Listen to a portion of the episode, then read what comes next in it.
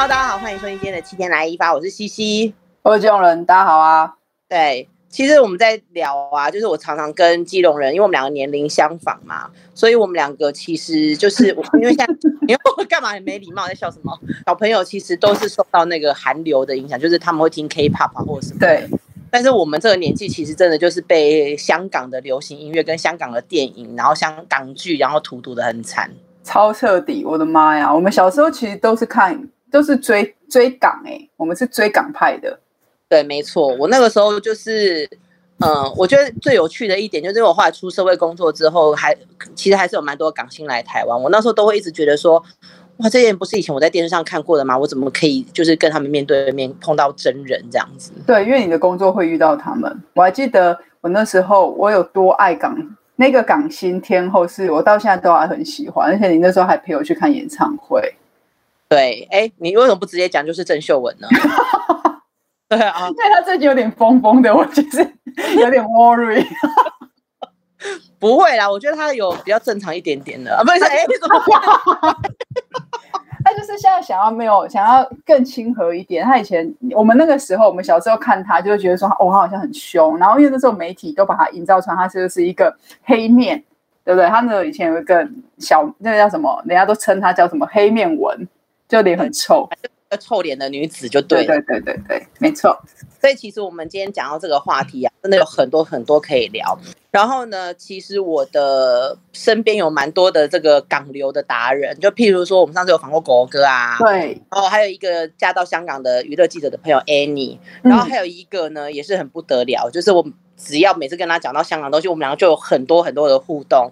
我们要来欢迎这个 Pop Radio 的名 DJ 俊昌。基隆人好，西西好，大家好，我是 Pop Radio 俊昌。好正式的声音哦。妈，没有，我还没有妈，我来了，我终于来一发了。而且你知道，我其实今天呢、啊，就是我其实很早之前就想要访俊昌了，因为我觉得他对于这方面，其实很多方面他其实都可以聊啦。只是说，我就是在想说，今天会不会变成他访问我们嘛？应该不会吧。但也没关系，被被名 DJ 访问，我觉得很酷，我很有一点期待。我也很期待。刚才你们说我开场的时候有点震惊，其实我有点顿得的原因，是因为你们一开始就把我的本名叫出来了吗？哎，我有听你们节目，哎，那种不能够报名字的那几集比较精彩耶，都可以骂人呢，或者是有小本本可以讲那个公关公司谁比较讨厌的那个，好好听哦。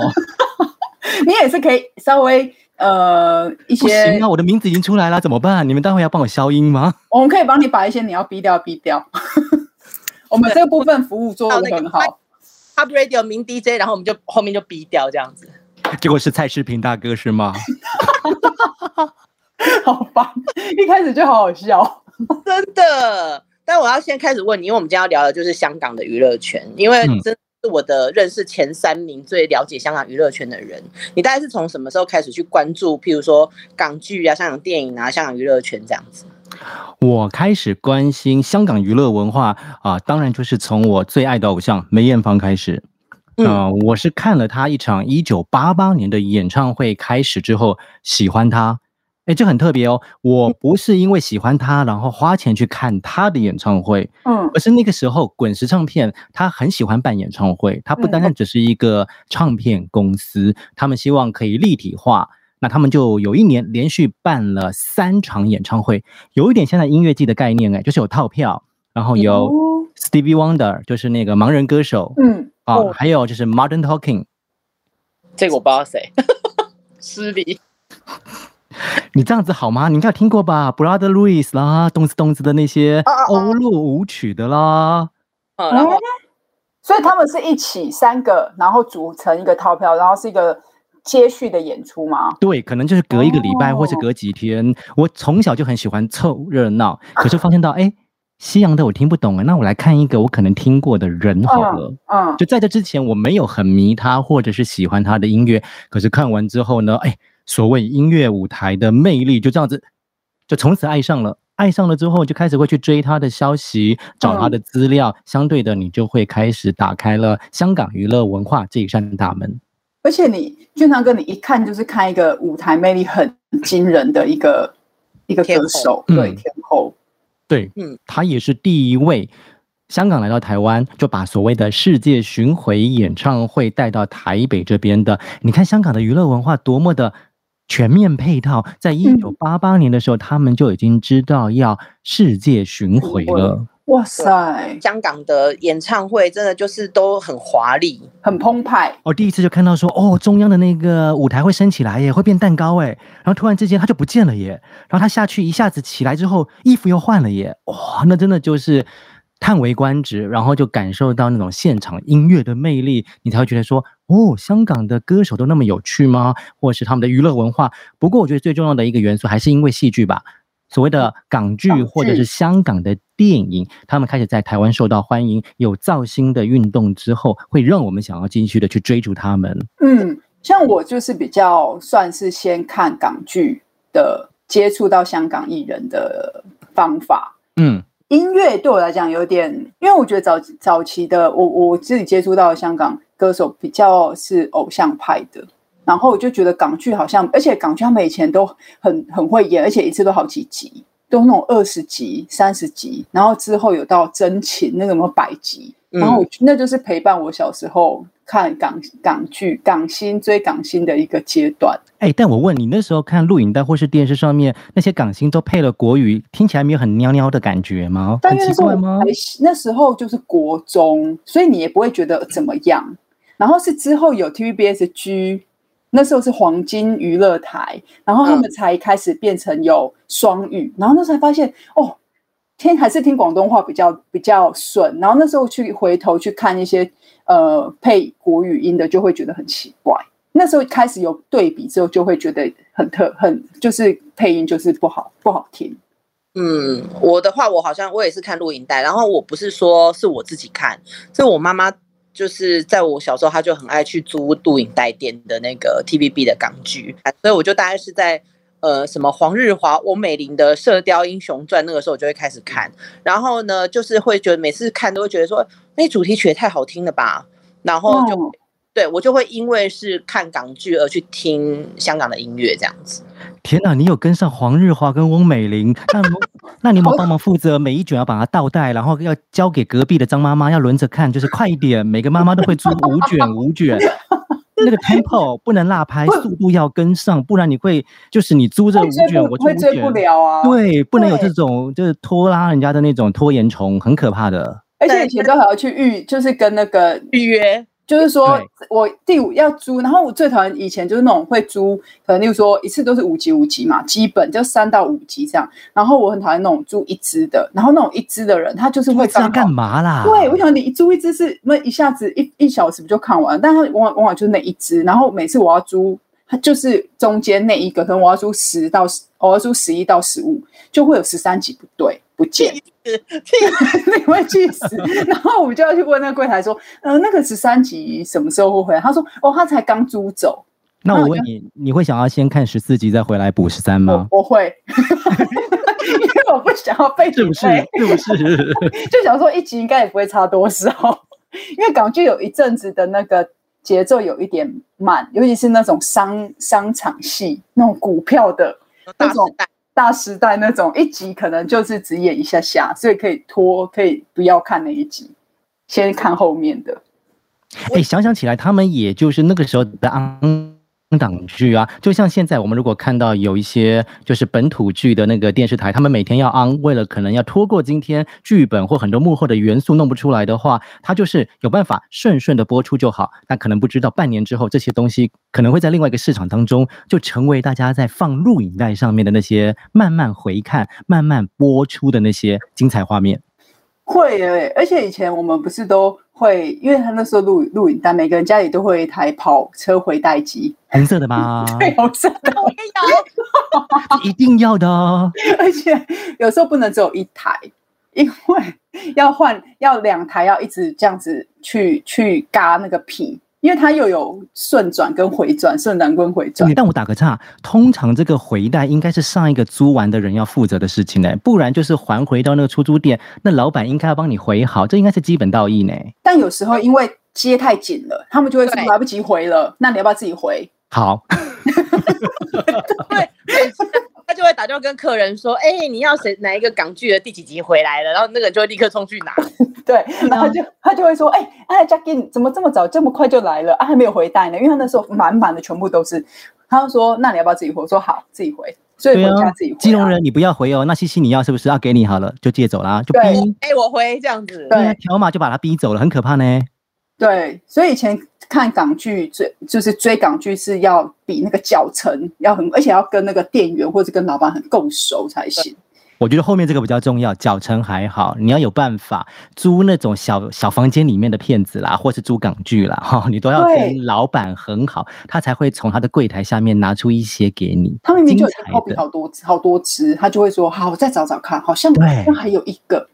然后我曾经以前小时候就遇过是那种。明明就底下真的还有，然后因为像我我们家可能就是可能刚好就快要到续，就是要再缴钱嘛，还是可能缴两千块三千块要扣那个点扣那个钱，然后我们家那时候就快差不多快没了，然后那个老板就说：“你再去，你下面好像还有啦，但你要不要先去问一下你妈要不要要不要续约，要不要再储值？”那我就会说哦，好机车，这好机车哦。那我就说，让他要储值哦。我说，那你确定有有在储值啊？如果你没有没有，就就先等到时候，我就等到时候你人家还来，我再储就好了。他说好啦，你去储啦，你去储，你就跟你妈拿，等下就给你值。你看，老板很会做生意。哎、欸，会不会？听到现在为止，有些年轻的朋友们不知道我们在讲什么。Hello，他觉得是 Hello 三个，然后话当年。各位朋友，你们知道什么叫做录影带吗？VHS 录影带。他们想说这是什么？什么年代？他们还没出生，会不会？要跑车回带机？不然我们就像唐老师一样啊。我们这个阶段要讲录影带哈，待会讲 VCD。想听 VCD 的朋友们，你大概在半半个小时之后再回。我我们我们追我们追港星的。的方式很接近，就是剧跟音乐，嗯、对、欸，真的是因为剧深入人心之后，大家就开始会去呃想听听看他会不会唱歌，或者是有没有一些广告的代言，这个真的是附加效应哎，我觉得就是明星光环。对，而且而且港呃四大四大天王或是很多歌手，他们也会想要去，他们也会去演港剧，然后就主题曲就是他们唱。他们就从 TVB 出来的，啊，因为香港也就那一家电视台可以让很多的人曝光，占了很高的一个收视百分比啊，所以这种独占的系统没有办法，大家都得买单。不管你是天王天后，颁奖典礼你要来台庆，你要来踩在鸡蛋上面，或者要骑那摩托车，有没有要飞跃什么人墙的，你都得乖乖来。嗯、对，但是哎，俊昌以前有没有买过那个 TVB 周刊啊？有啊，还要买荧幕偶像啊！来来来，对。这个我就不知道了，荧幕偶像我就真的不知道券商跟那是什么。换我来问问你哦。好，我们大家都有在追港星，你们算一算，到底大概花了多少钱？我们以前为什么那么有钱哈、啊？哎，如果我，我应该是你们里面最少的啦。对啊，我我应该也还好，我以前应该就是买那种电视周刊，然后呢，嗯、呃，七就是买，还有就是买录音带。嗯，然后后面的话，我好像就不会花到太多的钱，因为如果真的我喜欢的港星来台湾，譬如说做专辑宣传或者什么的话，我就会运用恶势力，就是说，哎，爸，去帮我要票。你这个星二代，你这个星二代。啊、但是我真的也有那种自己去排队，就是可能去看什么节目录影这样子。嗯，来来来，听听看所谓的全餐。你要追星的话，嗯、第一个当然港剧。或是电影上的时候，你要去看嘛，对不对？嗯。然后你要买录音带喽。嗯、我个人有那种所谓的正版洁癖，嗯、我都要去买那个香港进口的。但很多朋友们当然都是买那种盗版的蓝色包装的那一种，一卷九十九块的。嗯。哦，不管是精选集也好，或是歌手很快的翻版 B 版的，嗯、还有呢。一定要去乌龙院或者是中华商场买照片啊，一张十块钱的，付费的那种，四乘六或三乘五的啊，然后再来你要买香港的荧幕偶像杂志，还有台湾的 TVB 周刊，以及三不五时还要请朋友从香港帮你寄一些就是报纸过来，就很精彩的一些简报。那时候台湾还没有水果日报进来的时候，也还没有网络看得到的时候，就赶快看到那些哇独有的照片，很开心嘞。我怎么那么多钱呢、啊？我怎么那么多钱啊？我的老天呐！那俊昌哥，你怎么会你你怎么会认识在香港的朋友？是你本来就有吗？还是因为追星的关系？所以因为追星的关系耶！哇，怎么怎么接触？那个时候怎么会连接上？对啊，哦，第一次就是梅艳芳在台北有举办一个新歌演唱会的时候，就在排队的时候，就有一个很热心的女生就说：“哎，这边有纸，大家来写一写自己的联络方式吧。”我们就成立了一个台湾的梅艳芳歌迷会，让你三不五时到那些。卖相片的店里面，你不是买了就走啊？就买在这边再耗啊，反正有冷气吹啊，就会有其他的人来。你看看现在那些寒心的小朋友，不也都在唱片行里面待着一个下午吗？哎、欸，你最近买了什么东西？那我要跟你换吗？你有没有什么东西？我们来交换。就这样子，你会慢慢的认识很多的朋友。在那个没有网络的年代，我们就是人与人的连接。你看多么厉害，连接的很彻底，我们连结很彻底，很成功，而且很多人一起连接，很多人。哦，原来你是这样子，然后你就会说，哦，他现在在香港有一些什么样的活动，然后可能有一些呃周小周边什么的，帮我寄来好不好？然后那个人就会说，哦，好，我帮你寄这样子。对啊，以前都可以接受，你帮我寄来，可能要一个礼拜或到两个礼拜耶，都可以接受这种等待。然后他被按门铃叮咚送来的时候，你多开心。现在如果不用个快递的话，我相信大家都受不了。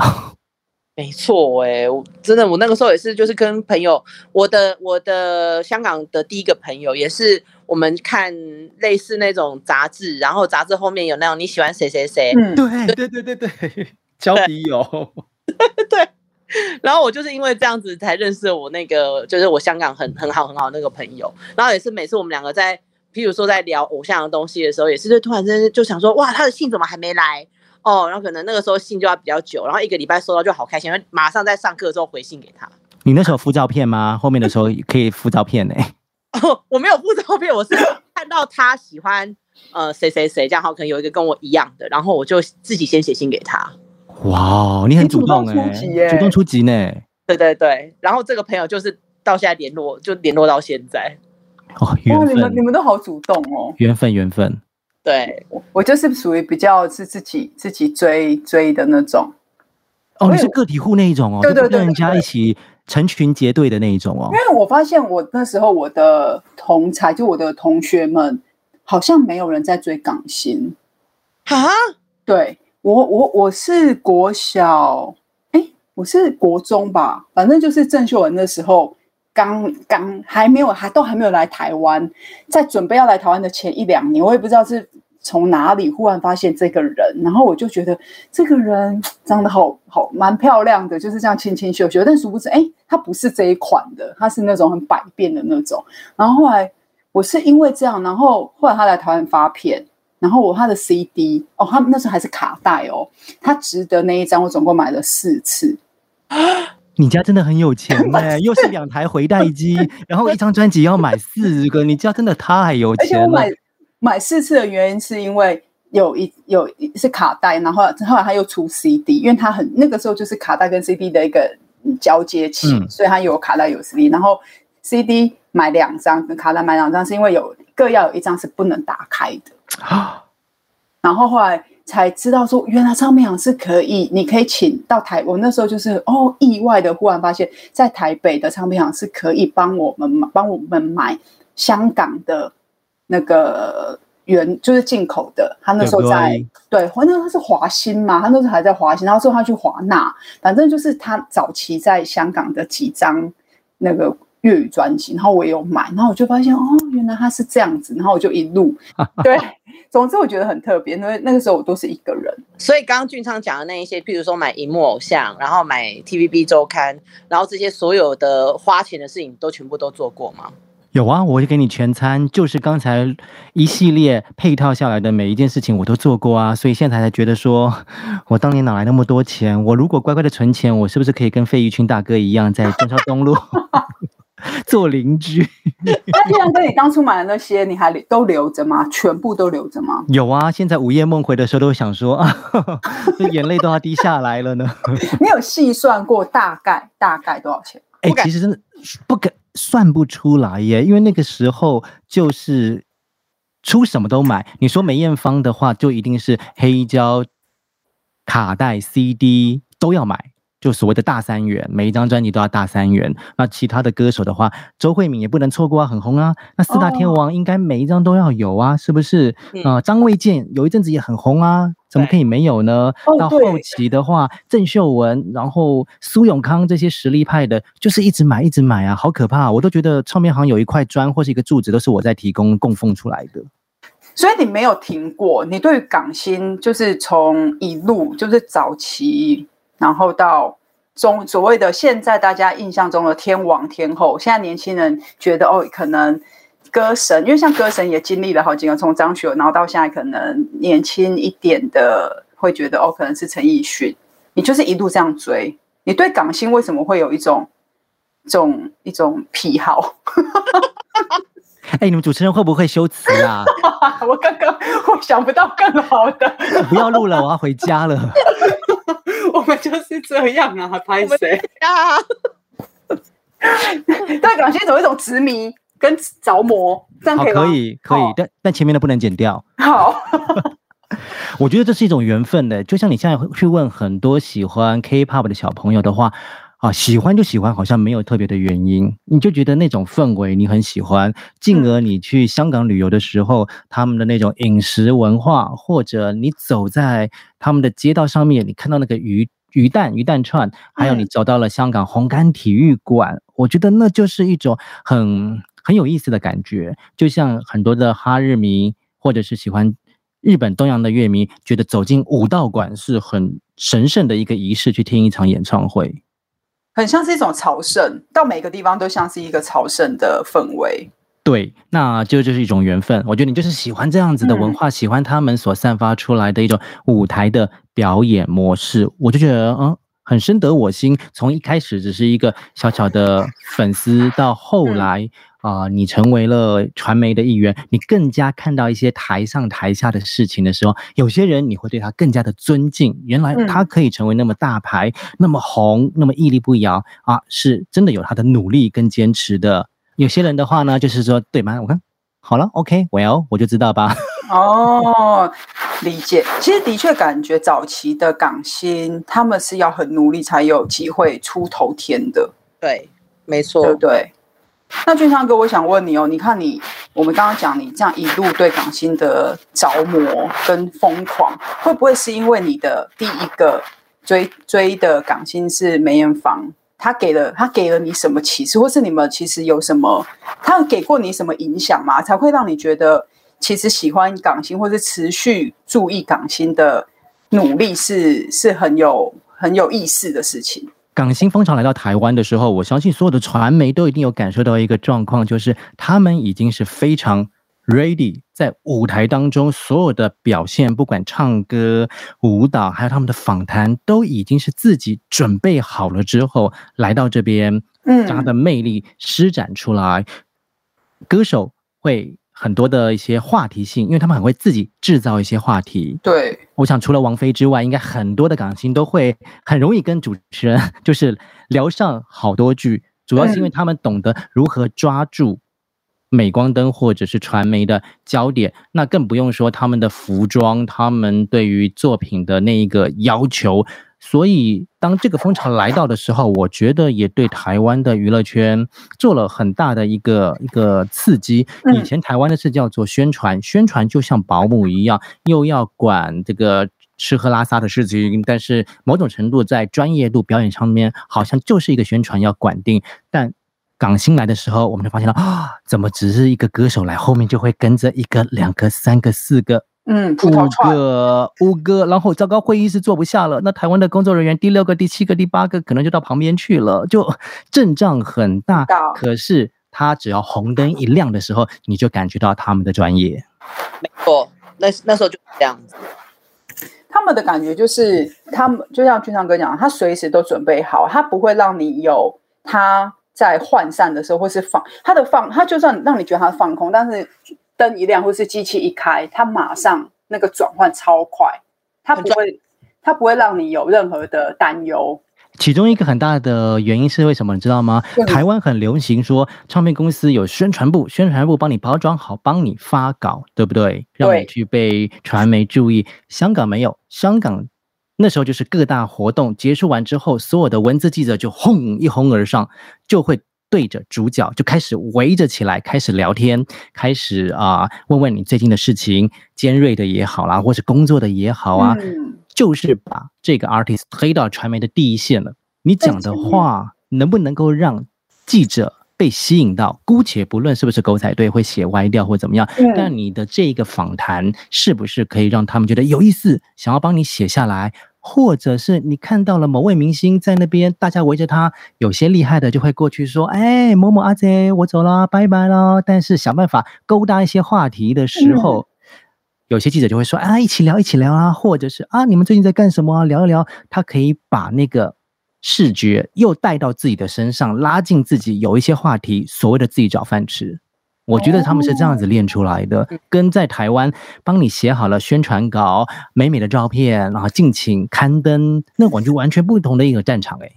但是我觉得港星啊，我那时候还还没有进这个圈子的时候，我在看一些香港的访问，他们在香港的访问很特别，他们像例如说是活动结束之后，他们都是站着给记者访、给媒体访，然后访完之后。他们就再移动到另外一个地方，一样都是站着，然后跟媒体都是相对是比较一对一的，跟台湾的群访有一点点不太一样。但我发现，我那时候其实后来那时候发感觉起来是，为什么他们在香港的模式是这样，但到台湾来好像有点备受礼遇，是因为大家觉得他们是港星吗？那个时候在媒体，以俊上跟，你那时候，你如果你已经是媒体人的话，你怎么看待这样的事情？会不会觉得说，为什么你在香港是这样，那你在台湾，台湾的报那个对待有点不太相同？我觉得是每一个市场都会有它的游戏规则，或是它的玩法。嗯、在香港有他们那样子的采访方式，那么在台湾的话，最常见的就是记者会，台上的仪式结束完了之后，就大家坐下来，真的像朋友一样围一桌，喝喝茶，喝喝咖啡，就聊天。嗯、那一阵子，常常其实香港传媒也会有点点 complain，是说这些歌手为什么到台湾之后就更加的掏心掏肺，好像就会讲一些在香港其实有被问的事情，他们不讲，但在那边，哎，都自己主动讲了，讲完之后呢，再传回到香港。可是就是那一张桌子的一个神奇力量，或者是我们唐台湾人台台湾传媒朋友所带来的一种比较亲切的啊、呃、互动感觉，让他们可以卸下心防，然后就聊了这些事情。是不知道他们后来有没有后悔了？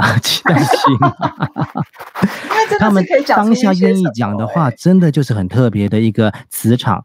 感动了他们，嗯、他们才愿意开金口。其实这么多年来啊，俊昌跟很多香港歌手都建立很好的交情。那其实你跟港星之间有没有什么特别难忘的事情是你可以跟大家分享？嗯，和香港的歌手常常访问，我觉得那个 tone 调对得上。一方面应该是我们以前常常当然就是关注他们某些歌手，你就会知道，哎，他可能喜欢怎么样的一种问答方式。然后某些歌手他可能就比较偏重于，他就是不要讲他的。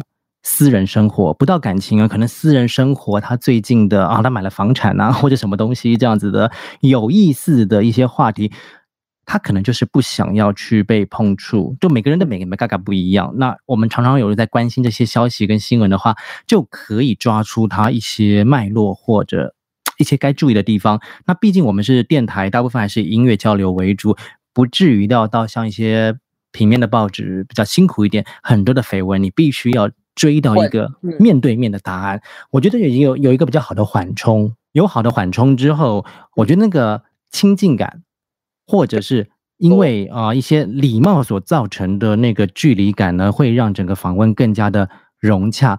我觉得这些人都是天王天后了，在在世界各地做过那么多的访问，那这个人来者善不善，或者他到底懂不懂你？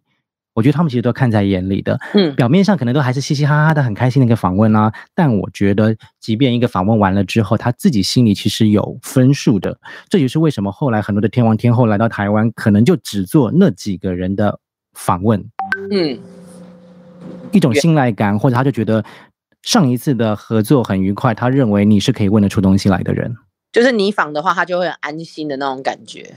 对，嗯。那你问我说最特别的呢？当然就是我们的学友哥喽，因为学友哥就是刚才我说的，他可能只接受四五家的访问，那不是在电台，是我们带着机器，然后唱片公司有准备了那个行政套房，有点像电影的那种宣传模式。嗯、我们在外面呢要先 setting 好，好了之后呢就请他出来就开始录了，非常的有效率，车轮战这样子。当我们都准备好了之后呢，一开门，理当应该是我们要先打招呼嘛，对，对不对？可是门一开，我还回头的时候，他就嗨，俊昌。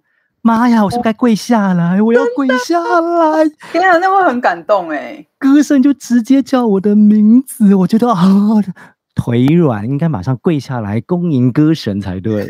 谢主隆恩了，你真的真的，真的呼喊。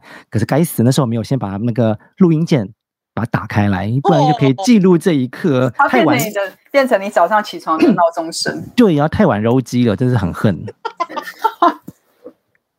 好好，不过你看，可以这样子被学友哥这样记得，真的是很很赞的一件事情，欸、真的跪下来，跪下来，因为他是我们这个年代的四大天王哎、欸，神啊，对啊。其实我也想要偷偷想分享一下学友哥的事情，就是因为他某一年就是。来做巡回演唱会的时候，是在台北跟高雄都有做。然后那个时候我刚好去了一家公司，然后就当公关。然后不知道为什么，就是老老板就说：“哎，那我们有一个小那个小的那个记者的群那个访问，那你去当主持人。”我就说：“哈，我人生第一次当主持人，居然要访问张学友，你你好可恶！你人生第一次的主持是访问张学友。”对，然后我整个到。腿大抖，然后整个不行，就是整个问问题的时候，你都会发现我真的很紧张。但是真的到 ending 的时候，他就突然拍拍我的肩膀说：“我觉得你访问的很好。”啊，快哭！真的快哭！真的也应该跟我一起跪下来，感谢谢主隆恩，谢主隆恩。他感觉是一个很贴心的人呢、欸。对，就是一个很就是很 sweet 的大哥哥的那种感觉，就是他在跟你聊天，或者是说。他来跟你就是鼓励你的时候，你就会觉得，哎，他不就是歌神吗？他居然我什么咖啊？然后他后来跟我说，嗯，我觉得你很好，他看出了你其实很紧张。嗯，对。但是他会用他的方式来安慰你，或者是带领你不要那么紧张，由他的那个磁场去稳住整个场子。对啊，那除了学友哥之外，其他有没有一些人可以拿出来跟我们小分享一下的？哦，我看啊。哎，四大天王我有收收集齐耶，我来看看。等一下，不对，等下我讲，四大天王很妙，我郭富城还没有收集到哎。怎么会？很妙吧？对不对？他不是很能聊吗？人与人之间的 这个能不能聊，跟遇不遇得到是两回事情。基隆人哦，想说你 一定他这么爱聊天，他应该可以从很厉害的那个。通告里面找到一个他觉得可以用心好好聊的人啊！我曾经在一个节目的现场，让张学友跟刘德华同台哦，就在一个直播室当中哦。哦，那个时候是端午节，然后我们正在研究着这个粽子南南南南北粽啊，到底有什么分别？其实现场的呢是那个时候另外一个同事蜡笔小兰，他要访问张学友，然后刘德华呢在我隔壁那一间是我的录音。但你也知道，那种四大天王时期，唱片公司都会很紧张，都会觉得说有些场合哦，但是通告呢就是那几个，大家还是避一避。比方说，最好你是刚录完这个呢，我们这一组人呢再来进去。对对对对对对对对。然后明明他们在香港就是很好的朋友啊，可是很微妙的气氛在台湾都会迎接，都会营造出一种王王不见王的样子。嗯。但那一天就很妙，就一个迟到，然后一个早到。都上了，就都上了。那刘德华走进来的时候，当然就发现，哎，张学友你怎么在里面呢？然后就直接开门就进来了。哎，四大天王开直播室的门，你会叫他说，哎，关起来吗？我们正在做录音。哇塞！然后突然之间，哎，那个时候也没有直播，所谓的 video 的直播，嗯，哦，你就看到了张学友、刘德华，顿时之间就在一个。直播室、录音室、台北之音的 live 当中，哇，那时候也是成为一个超级的头条。他们两个也聊得很开心诶。嗯，对啊，刘德华跟张学友在台湾就是有同台耶，这这很难呢。再传回香港又要被香港媒体骂了，就说你看你们怎么会让他们同台？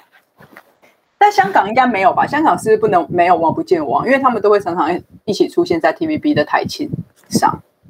我觉得应该是唱片公司的一个调度的问题啦。毕竟刚才有说到了，来的话可能就是一大串的人，对于你说歌迷的聚众啊，或者是那电梯的掌控啊，还有每个啊媒体他的休息室啊，可能这些宣传朋友们自己私底下也都是很好的朋友，会知道他们执行当中有哪些难处，所以必须要错开或者是做一些安排，大家好做事。但是呢，人算呢就是不如天算，就如同黎明说的“彩排彩排”，对不对？但是呢，不如天意的安排，就这样子啊，对不对？对。不过现在讲到黎明呢，其实我就是时候。我对我小时候，我大概从国小六年级到出社会，我都非常喜欢黎明。嗯，然后我从那个就是他一九年其实来台湾开演唱会，然后那时候我还有在那个就是出来的时候遇到俊昌，然后我们就开始疯狂的聊黎明，而且毕竟就是我我其实那时候就是会因为他，然后就看很多很多的报纸，很多很多的杂志，就是为了要追他的就是他的相关的消息这样，然后电影啊什么我就一定都会去看，然后。也有去香港看过演唱会啦，那只是说我一直都觉得说，嗯，好像我真的是到了出社会之后才发现，就是默默还是有蛮多人喜欢黎明的。但俊昌自己觉得黎明是不是真的很冷门啊？哎，我觉得不冷门呢、欸，只是每一个时期都会有一个热度焦点。比方说像郭富城的代言比较多的时候，大家都会喜欢报他。对。嗯啊，张学友的专辑卖的比较好的时候呢，聚焦就在那边。啊，刘德华当然就电影一步一步的拍，自己拍，然后跟关之琳、跟梅艳芳，这也都是话题哈。黎明的话，就是回到刚才那个录影带港剧市场，他是称王哎。我觉得港剧的这一条路线的时候，他的分数很高哎。你有都有看过他的戏吗？那时候他的港剧。嘿，那我来考一下，他有演过袁振霞，对不对？对。对我问你，你记不记得他最特别的一个配件，就是他脸上、他的耳朵上面都会挂着一个很特别的太阳眼镜？对，是雷朋的吗？不是，我不知道。你这样子我就无法问下一题了。我本来问说你有没有去买那个太阳眼镜呢？你要是黎明迷或当年的港剧迷，那个就是必备款，一只六千块的太阳眼镜，Jean Paul Gaultier 的，你还是得给他买下去才对。不可能啊！我那个时候还是学生呢，我怎么有钱去买那个？打工啊，Go to 打工，赶快！我身边有几个朋友。就在那天，我们贴出了黎明演唱会我们事后的合照的时候，我就慷慨激昂、心情汹涌、无法入睡的那个晚上，我就说 我当年有买了这一只太阳眼镜，而且在西门町的，就是金狮，就是狮子林那边，嗯，它一只要六千块，我下面马上有两三个朋友就。呼应我说有，他们当年也有买，这就是考验你是不是喜欢香港港剧非常重要的一张门票。哦，那我真的没有哎、欸，但我明明就觉得我当初就是追他也是追的蛮疯的，就是在就是收集资讯这一块来说，你可能是资讯挂的，不是消费款的。哎、欸，我真的是你知道。我那天看完演唱会之后，我真的是回家也是久久不能自己，我就开始回去找那个我以前在 TVBS 访问过他的片段，然后神经病，然后我就都有听到我在跟他在聊天跟互动，然后就心里想想说，哇塞，我以前怎么有胆去跟他就这样闲聊，然后就发现嗯，蛮特别的经验，而且他真的就是我小时候的一个王子哎，然后因为前阵子他才在香港就开了九场的演唱会嘛，然后。你看，也有郑秀文或者什么的，就是很多的嘉宾，郑伊健啊这些的，然后我就会觉得说啊，没去好可惜哦。你会真心觉得可惜哦？我真的有觉得可惜，是因为一九年的时候我在台北看的时候，我觉得很满足，是因为我觉得这个人大概一一辈子不会再 开演唱会了。这就是不是一个缘分？你看，我当 DJ 那么多年，我没有碰过郭富城。黎明出道那么多年，他也拿过奖，他也有广嗨的歌曲，也不是说他没有秀可以卖哦。就是世界巡回演唱会，他在香港也开始起跑，走了好多圈。哎啊，之前就是没有来过台湾，不管有没有小巨蛋呢，市立体育场的年代或小巨蛋，他就是没有来过台湾。对，没有人找，或者是他的档期不合，种种因素下来没有来呢。就是很神奇的一件事情啊！但是因为我小时候就有看他的一些相关报道，我知道好像跟台湾有一些小误会的一些新闻，所以我也不知道会不会是因为那个时候，所以因为我知道他在台湾其实有一群很忠实的粉丝，但是就不知道为什么很神奇，就是四大天王永远就是都没有他来台湾开演唱会这件事情，所以后来我觉得真的要谢谢开利娱乐，就是愿意让他来台湾。然后我那时候还也就是很努力的抢到了前三排的票，我就觉得好，我圆梦了。没有，你的爱不够浓烈。如果你对他够爱的话，你要自己为他办一场演唱会才对。以你现在的能力，以你现在的人脉，对啊，你就可以坐到第一排，还什么抢什么第三排的票啊？还有主办，你可以坐在他的休息室，跟他一起倒香槟，倒倒香槟，他会把我赶出去吧？想说谁呀、啊？在哪里都可以看到你快换间啊，休息室啊，庆功宴倒香槟也可以。但是因为我约莫在二十六六七岁之后，我就我就转台，我就去爱赵寅成了，所以 就是不好意思，就小变心这样。我我我想问一个问题，啊，季，那你针对他有一年很变胖、身材走样，你怎么看待？一个这么歌迷的始终看着他这样，我觉得就是人的一个过程啊。然后你又想想看，就是四大天王里面，他可能最像，就是他明明年纪最小，可是他可能最像阿伯。但我觉得就是没办法嘛，他开心就好，都几岁了，就这样子。但他一直都是，你看他，我在我们的年代，他是白马王子，哎，他是四个人面就是那种贵族那种贵公子，贵公子，然后很英伦，然后骑马，有没有？然后袁振霞，他不是有一张专辑，不是有骑马？有有有，我要去找一下他的专辑，我都还有留着啦。对对对啊，我有买过一次，然后对啊，骑马就想说哇，这么帅，然后当我。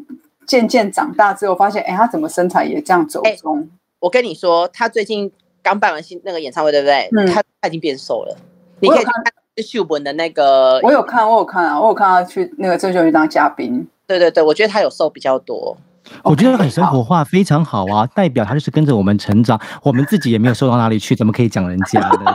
对不对？经常跟他是艺人，他天王哎，我就这样想，他就放飞自我，马来西亚就很棒啊。那不过其实西西跟基隆人，我们两个其实跟香港的音乐有脱节的一阵子。我应该呃还是会持续听的，应该就是陈奕迅了。就除了四大天王跟我以前听的歌手之外，应该就是陈奕迅了。但如果说有一些新生代的歌手，有没有谁是可以请俊昌就是推荐给我们的？各位观众，这两三年你一定要知道一个单字，叫做 Mirror，让全城疯狂的 Mirror，他们很红哦，现在超红的。哇塞！所以你们没有脱节啊，你们跟上了。从二零一八年开始，他们也是透过了电视节目的选秀。坦白说，这种就是啊，偶像养成出道的实境秀，在每个娱乐市场都会有它的一个一个一个组成的成分啦，玩的游戏的成分啦。可是针对香港来讲，我觉得你算算看，香港多久没有这种充满活力的小鲜肉男团？偶像这样子出现了呢？从二零一八年开始，他们成团了，在节目当中又唱又跳，然后不单单是整个团受到欢迎，每个成员呢也有他自己啊非常就是关注的主要的粉丝群。我觉得最厉害的是，曾经有报道就说，他们可以从五岁到九十五岁呢，所有的姐姐妹妹、阿姨、姑姑、奶奶都可以被他们迷倒，你就知道他们的电力有多高。对，这个我也可以来分享一下。好，就是当年跟我成为笔友的朋友呢，他就是热爱了那个 Mirror 里面的江涛，然后他就是真的会带着小孩去看江涛的表演啊、演唱会啊，然后去帮他集资做一些应援啊什么什么的，嗯、然后。就是三不死就跟我说江涛江涛，我就说他谁？然后我说 他是最受欢迎的成员之一耶，你他就跟我 对啊，你看到他不会想到是黎明刚出道的时候，我说会吗？他就一直跟我说会，他跟你讲他真的很像黎明或是林志颖以前的时候，他们真的很红哎，Mirror。对，从这个年龄层反应，我觉得是很大的一个冲击，就是。追星追 Mirror 已经不再是你以为的是啊、呃、高中生或者国中生青春的可爱的妹妹们，他们的青春时期记忆是包括刚才说的已经是师奶的也好啦，可能是你的阿姨啦、妈妈啦，好，他们都会喜欢。还有包括了传媒耶，前阵子他们开了演唱会，我看到了好多传媒的 DJ 朋友，哎，他们也见过多少的天王天后，看过多少的大风大浪，他们也都开心的争相的在后台排队，一一的要跟这些团员们合照。哇塞哦，很厉害。是，然后继续让数字来说话，我觉得这个才更厉害的，就是因为很多人的女朋友啊或者老婆啊，现在重心呢都放在追星之后，我那天就划一划手机，哎，有一个手机的社团就叫做说，我老婆。嫁给了 Mirror，导致婚姻破裂。关注 Group 那样子哦，哦，他从七月三号才开这个 Group 哦，就是翻成白话的意思就是说，我的老婆或是女朋友呢都喜欢了 Mirror 了，我们之间呢好像就会有一些啊、呃，就是常常的吵架啦，或者价值观的开始的对立啦。嗯，男方这边一种取暖的。Group 对不对？七月三号开的，我刚才跟你们连线之前呢，去查了一下，到今天为止已经三十万人都在里面。然后就有人家是那种，比方说老婆平常都很省的啊，老公想要买一支雪糕冰棒，他都会说不行不行，你要不要帮家里省钱呢？可是只要有 MIRO 代言的话呢，突然之间就买了一大堆的那个哈根哈哈的的雪糕，贵的要死的都回家。然后老婆呢，突然又会觉得说，家里的冰箱好像坏掉了，应该要买某某成员代言的那一台呢，会比较冷，会比较好一点点。好。那家里会有海报贴着，或者是有偶像的那一种抱枕呢？那已经司空见惯了。出去街上呢，如果看到了海报哦，像老公手机来帮他拍一张哦，可能你知道，有的时候男生拍照的构图并不是那么精细的时候，这里切到那边没有切好呢，又造成了夫妻失和吵架，这都算是最基本的了。各种不同层出不穷好玩的事件取暖呢，都在这个 group 当中，好好玩哦。感觉好精彩，好好看！对，赶快加入啊！你可以成为三十万分之一 多加一的这样子的一个粉丝朋友在里面。香港是不是其实已经好久没有这么可以让整个市场这么疯狂的的男团，就是不要讲男团团体或者是艺人了。嗯，充满了朝气活力。你看我们吃的素食汉堡。然后女生用的知名的化妆水或者是那个口红的品牌，刚才有讲到了，有雪糕，那包括了还有电冰箱，各式各样的能够找到代言的，他们都纷纷的可能有团体的或是 solo 的形式出现在香港朋友们的生活当中。这在商言商，这一定有它的市场呢，才可以有那么多代言活动铺天盖地的这个全程热爆。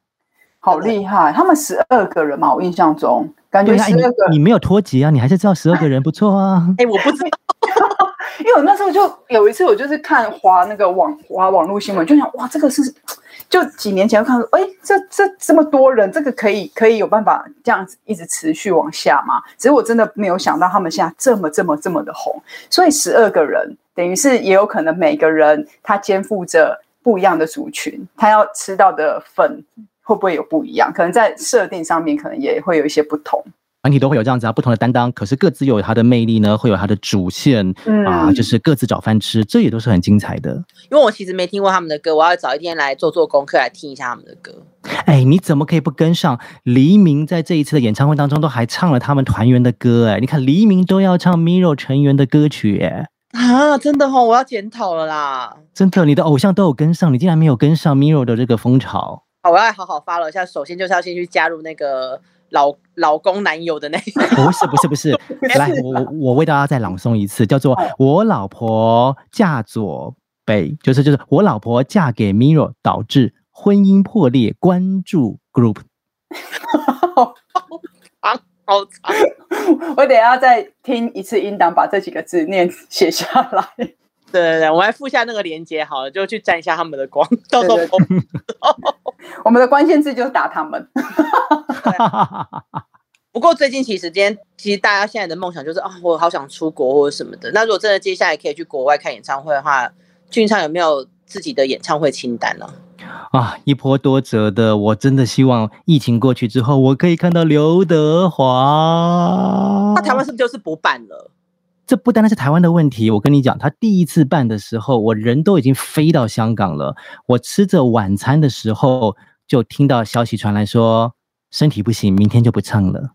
哦，对对对，我知道，我那时候还有在跟你聊这件事情。我的 跨年假期原来可以跟他一起来倒数的。没有了，好吧，那没办法嘛，他就是流感嘛，身体不舒服嘛，对不对？嗯、那就是隔年，等待他隔年看看能不能申申请到档期。那么隔年的话呢，稍微时间往后一些些，他是到二零二零年的年初年初的时候也开始有卖票喽，而且还说除了之前没有唱的我补回来之外呢，我再加场也是一次要十二场，又没有了，又因为肺炎疫情呢又延期了。那台北的这个。这个就是没有正式的公布他到底有没有要来，所以这个部分也就是大家一种很梦幻的感觉，嗯、也不是说取消，因为人家从来都没有说正式要办哦。嗯、当然，很多的个风声也会讲说，其实有啊有啊，可是就是不能来，所以放掉档期了。可是以结果论来讲的话呢，台北从来就是没有定案的一个地方。对，没有全部。我的刘德华，我的刘德华，我也好想看哦。一波好好多折哎，好多折呢，嗯、这样的一些经过好多年呢，而且他好像是我四个里面我唯一还没有看过的。我也是，我想会想看。哎，你看吧，是不是我没有遇到郭富城，你们也没有遇到过刘德华？嗯，我有刘，我有我有遇过他，但是我没有看过他的演唱会。嗯，我没有看过他的。但我印象中，他的演唱会都一定会脱他那个上衣，这样唰这样子，然后 pose 这样子，对，然后 thank you thank you，对。你看，回到我们的青春时期，你想想看，你周边有没有很多的男生都学着他在穿那个牛仔外套啊、牛仔裤啊，对，然后骑那个打挡车，还要把领子这样子掀起来一点，这样，然后还要把那个烟，然后要用拍的，然后弄到嘴巴上面。你说这样，这样。听众会不会想说这这几个在干嘛？我们继开场就是大家不知道我们在讲什么是录影带，到现在快 ending 的时候呢，基隆人在那边拍手吃饭，这个抽烟，大家也不知道是 发生什么事情。好忙的一集，好棒哦！我们就收在这边，你们觉得怎么样？可以，反正我们就是一个我们自己聊得开心，我们自己有找到我们自己的同温层一种。欸，你们节目本来就很嗨呀，有一集不是只有什么十五分钟随便聊一聊就关掉的那一种的。那一集太胡闹，那一集我自己都觉得很 sorry。哎，我们每天要去 on 节目的人就很羡慕你们这种自由自在的，呢想 on 就 on，想骂人就骂人，然后一收呢，不管今天要六十分钟还是十五分钟，我们讲了爽就把它关掉，觉得没话就可以收了。哦，很高的境界呢。而且我们俊昌哥，你知道我们节目有一个特色吗？渐渐变成一个特色，嗯、就是我们随时想要结束就可以结束，不管这个话题还有没有继续往下聊，我们想要结束就可以结束了。对，而且等一下我们可以在那个收播之后跟你分享一下我们下一集的节目的主题。俊昌哥可能会想要加入一起聊。哎、欸，我是很很很不介意啊，因为你们每一集的来宾其实都很有那个聊天的精彩度，像我就我很想去吃宝哥的那一家，他的那个宵夜店呢、欸。那早一天我们一起去吃好了。但他要店里可以开呀，他店里可以吃才行啊。啊，对，对啊，我再私信他好了，问他可以去。然后我们 有没有有没有外卖吗？我们在门口拿了就。还是我们就拿，然后去你家，反正三个人应该还可以吧？还不到那个在里面。你说什么？四个人呢？我们群组里面不是？我们现在在里面有四个人。对，反正我们也没有超过，应该可以。对啊，就希望疫情赶快过去，疫情赶快过去，演唱会可以看。哎，你们就是真的想看郭富城吗？没有其他的？是刘德华，啊，刘德华，还像还像来宾，对不起，真的很忙哎，这一集真的很忙哎，所以你们真的自己很迷，有啦，很不专业，好歹我也那个得过金钟奖哎，我这样忙成这样子，在这一集，还还是我帮你把这集把这段剪掉。我觉得你会把它剪成预告，不会剪掉。我们很久没有预告了，所以这一定会留。好啦，我们要谢谢俊昌了。今天真的聊到我真的糗嗨嗨，就很久没有聊狂笑成这样子了。希望下次可以再访你。好啊，好啊，非常荣幸，很开心跟大家来聊聊天。其实是聊聊我们的青春呐、啊。如果有这些，我觉得应该是五六年级的朋友们给我们一点回馈，好不好？让我们取暖一下，知道什么叫做 VHS 录影带的朋友，还有那个跑车回带机的朋友。好，啊赶快收尾了啦！先来吧，拜拜，拜拜。